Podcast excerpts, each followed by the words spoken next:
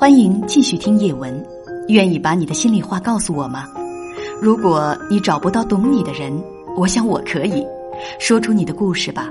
欢迎加入微信幺五幺四五幺零零八七四，我是叶文，我在等待倾听你。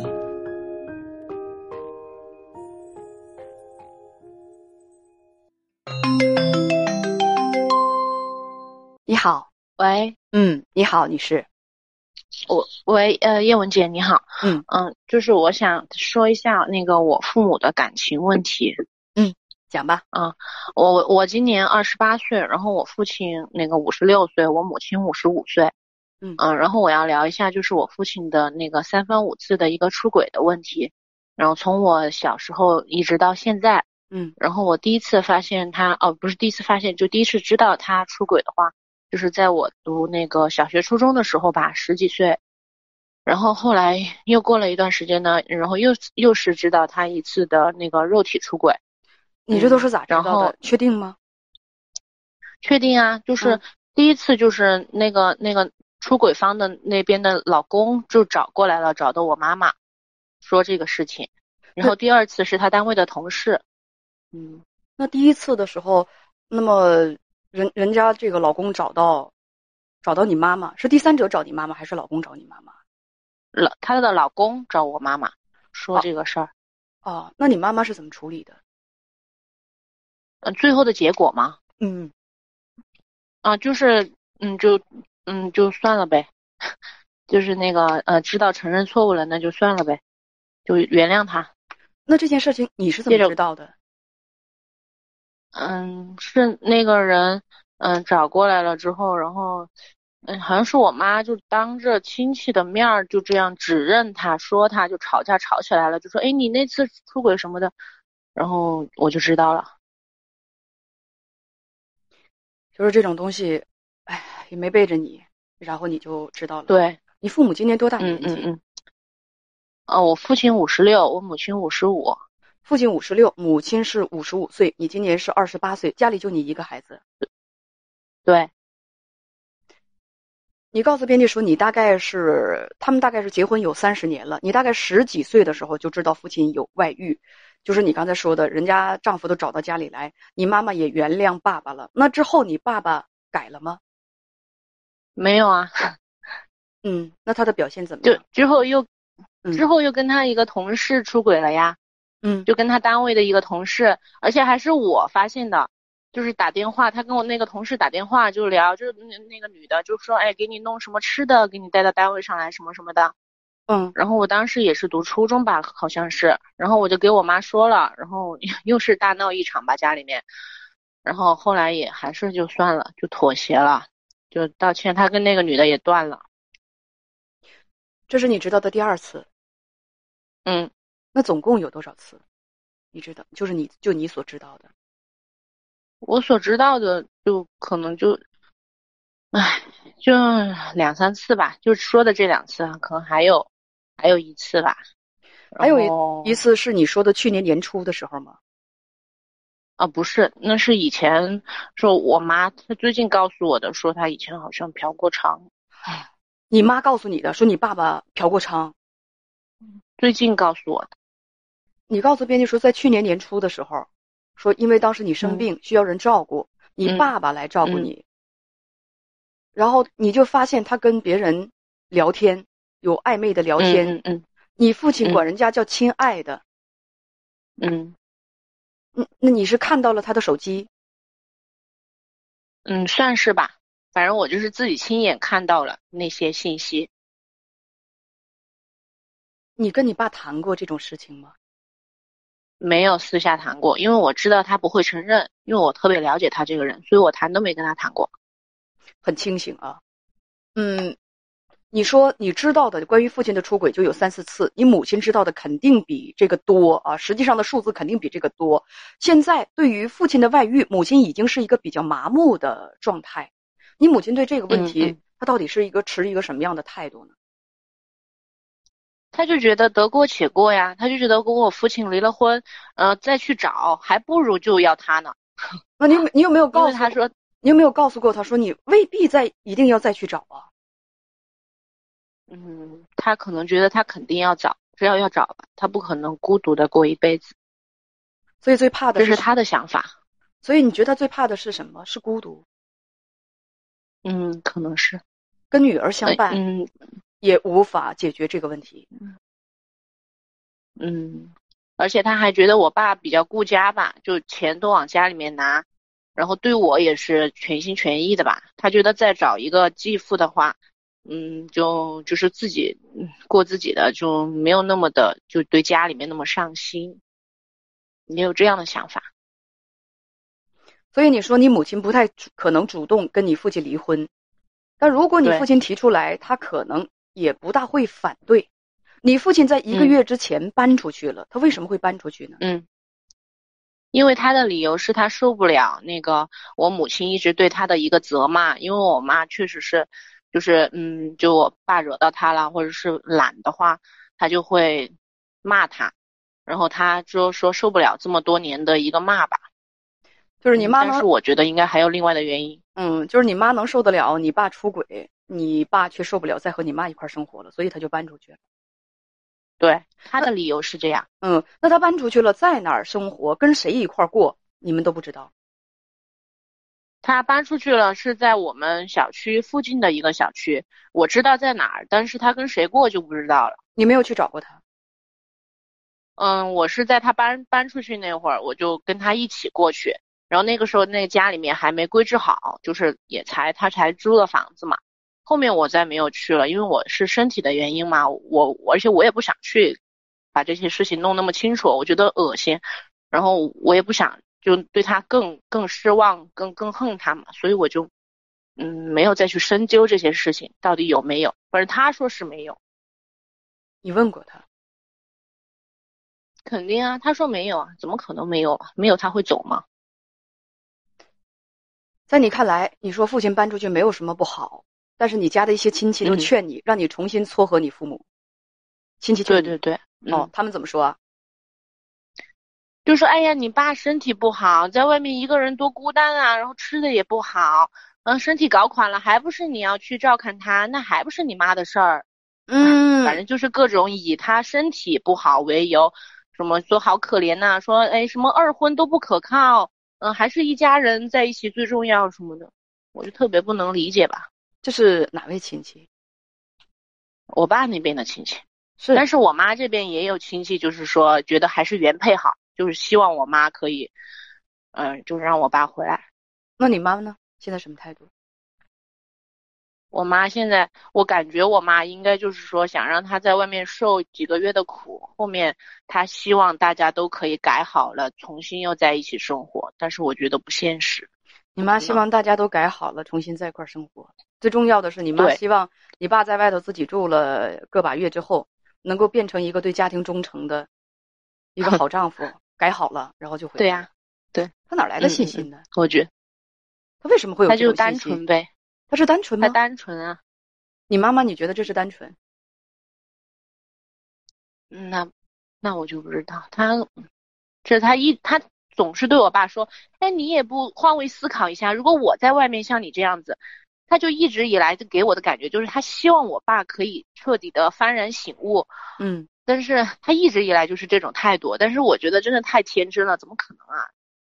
这么多年，我觉得我看我都我我看他都比我妈看他看得透彻一些。我妈太笨了，孩子啊，孩子啊，呃，我原来也跟你想的是一样的，就觉得嗯太蠢了，太笨了。但是忽然我就有一种领悟，其实谁也不傻，嗯，包括你妈妈，谁也不傻。他不离开你爸爸，只不过是他还没有找到一种对他来说更好的、更有意义的生活方式。嗯，所以没有找到这种生活方式去替代之前，他跟你爸爸生活在一块儿，他觉得还是最实惠的。人总会比较，然后取得利益最大化的那种选择，然后选择利益能够自身利益能够最大化的那种方式。最起码他认为自身利益能够最大化的方式。对于你母亲来讲，就是不离婚，我的利益就是最大化。他其实我觉得他并不傻，他也是经过比较的。他可能某些方面没想开，但是。谁能不替自己着想呢？这就他这这就是他全盘权衡完之后替自己着想的一个结果。他现在找不到比跟你爸在一块生活、维持这种现状更好的生活方式。他认为有了这样的生活方式，他也会走的，他也会改变的。我说，可能在我看来，他想要的那种婚姻，不是我希望他可以得到的那种婚姻吧。所以你有什么问题呢？我就是挺纠结的，嗯，我就是，嗯，因为亲戚朋友这样子也给我施加这样的压力，然后我妈也说过我，她说觉得我有点自私，把自己的思想强加在他的身上，因为我是一直支持他们离婚的，然后我我就觉得我是不是有点自私？你支持你爸妈离婚，你觉得离婚能让你妈脱离苦海？他说你自私，呃，你呢？现在不去在他们俩之间做协调工作，你家的亲戚嗯也说你自私。那没有说我自私吧？就是说我应该去怎样做？对他们说你不作为，嗯，所以就想问问，说那我这么做有什么问题吗？是吗？嗯嗯。哎呀，不要哭啊，姑娘，不要哭，不要哭，不要哭啊！我现在把我的感受跟你跟你说一下啊。咱们先说做法，因为大家都都要先知道方法论啊，先知道方法，然后才才想知道方法论嘛啊。先说方法，再说论。做法是什么呢？以后啊，你母亲爱咋咋样，不要去劝她离婚，这是第一个做法。第二个呢，你家亲戚啊，再跟你提你父母的事情，就直接先堵住他们的嘴。我爸我妈的事儿吧，你们要是有什么想法，直接去跟他们讲，别再跟我说。我该做的我都做到了，所以我再不想听这些东西了。这是对亲戚，你让他们别狗拿耗子多管闲事儿，把自己的日子过好得了。别人家的事儿，你又不是情感咨询摆渡人，你又不是情感节目主持人，没谁问你们，总在这当搅屎棍干什么呀？我自个儿的事管管好得了，这是潜台词。但是咱们不能跟亲戚直接就就就直接就喷这个，但是这是这是潜台词，而且这也是过日子的道理。有的人日子自己的日子过得怎么那个不怎么样，总去给别人去去那个那个那个那个当搅屎棍去，总觉得在那儿七嘴八舌，可讨厌了。自己还没过明白呢，总是跟别人那瞎指挥。我就就觉得这种这种人吧，你没意思。你要是真觉得自己是啊，就是婚恋方面的专家，你在快手上你也开个号，你看有多少人去向你咨询，是吧？你喜欢管这个事儿，你你就去那个那个回答人家的咨询去，是吧？你你你你你有没有这种资格？我觉得是大大家说了算。你总是以我对我是为你好关心你的名义，我觉得老有人以我是为你好关心你这种名义给别人灌毒鸡汤，没意思。所以再有亲戚到你们就是跟你们家多管闲事儿，别别别别在我面前说这个了啊！我第一呢，我就是不想听，我能做的都做到了。你们要是什么想法，直接跟我爸我妈说去，这事这事我我是不想听了。嗯，就是这样啊。那么至于方法，现在我说完了，以后你你你不要再催你妈去离婚，你妈是不想离婚的。我刚才说了。你妈不傻，她已经衡量了自己的利弊得失，她是一个利欲权衡的结果。就是说，她现在不离婚比离婚要获利多，她觉得不离婚更好。嗯，所以说你就不要，人家已经是认定的事情，咱就不要在中间这个这个参与了。这是方法，论是什么啊？咱们就说说这中间的东西。你爸什么样，你妈知不知道？你妈知道，她绝对知道。你爸就像一条，嗯，你是他的孩子，我这么说可能不合适。我我我，但是那个那个，我换一种说法吧。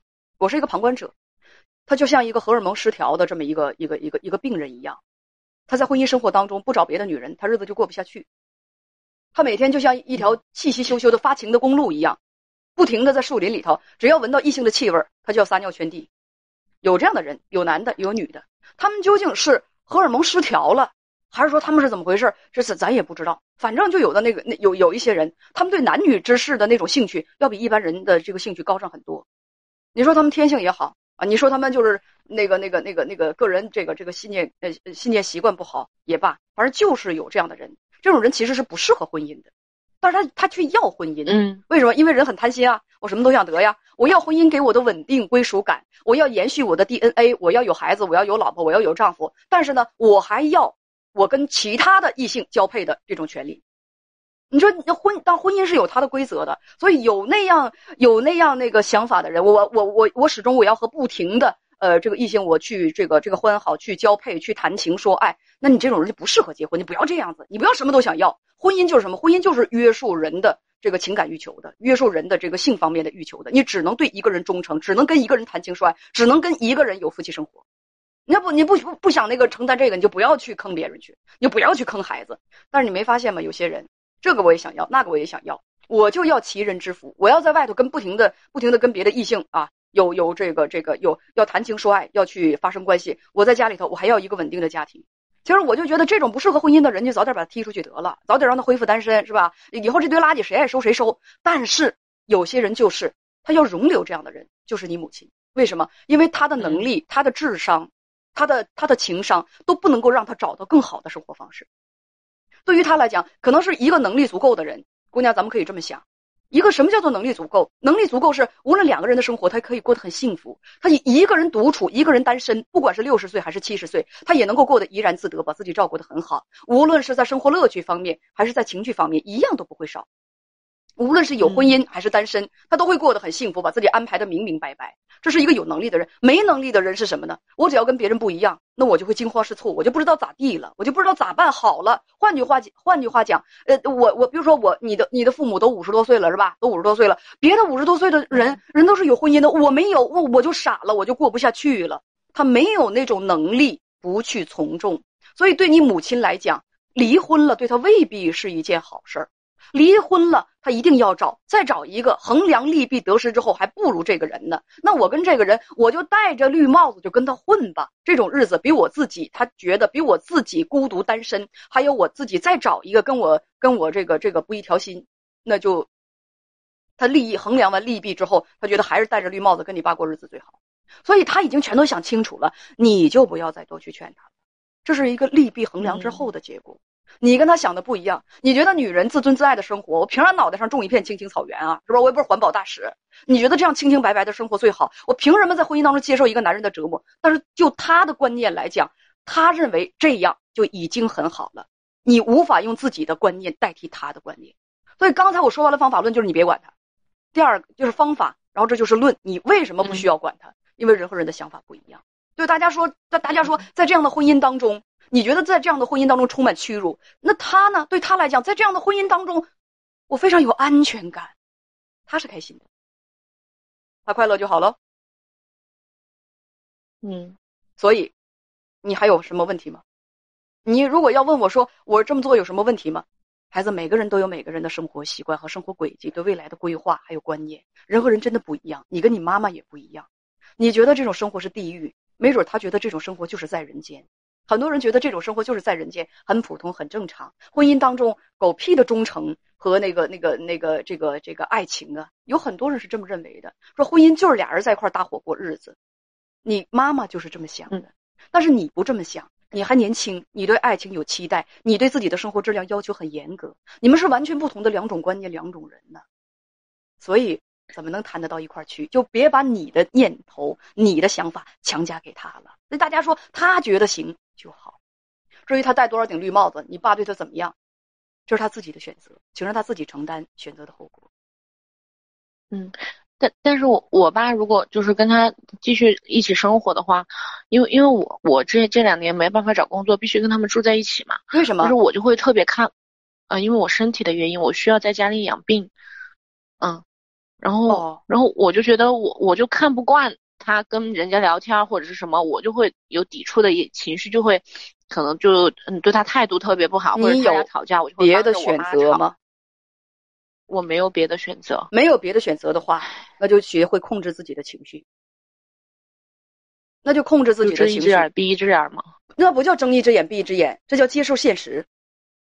那怎么能叫睁一只眼闭一只眼呢？我们两只眼睛全都睁着，这叫接受现实。接受现实之后，选择一种对彼此伤害最小的方式来进行自己的生活。你不用去和你父亲发生争吵，去去去争吵啊！争吵是什么？解决不了任何问题，他只是让你发泄情绪，让你心里变。你想通过这种方式，实际上你本能的想让自己，呃，心里变得更舒服一点。但实际上，首先什么问题也没有解决，争吵。其次，争吵完之后，你会发现你更愤怒、更压抑。所以这种方法既然不好的话，我们就学会什么呢？就学会我要控制我自己的情绪。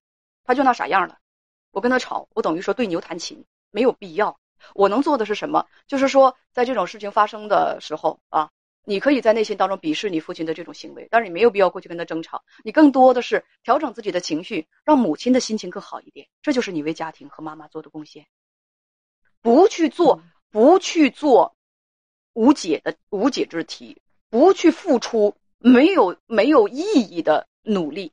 我们要做的事情，把自己所有的精力和注意力要集中在什么呢？减少损失，而且呢，集中在啊能够解决问题的方法上。吵一架有什么用呢？什么也解决不了，只只会让大家全都更愤怒，而且更糟心。那那种没有意义的事情，我们我们努力不要去做，不也不是意味着要压抑自己，而是选择一种更加通透的方式来看待这件事情。就这个事情说透了，就是我管不了，我也不去管，我努力让我妈开心一点，我对得起我妈了。嗯，对，大家都是成年人，孩子谁管得了谁啊？你爸妈也管不了你，你也管不了他们。